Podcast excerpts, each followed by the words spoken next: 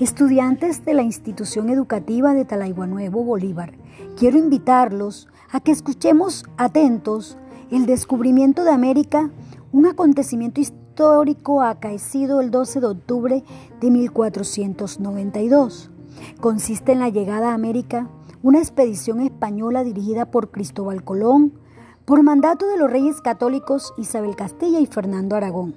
Partió del puerto de Dos Palos, España, dos meses, nueve días, llegó a una isla del continente americano, Guananí, creyendo que había llegado a la India.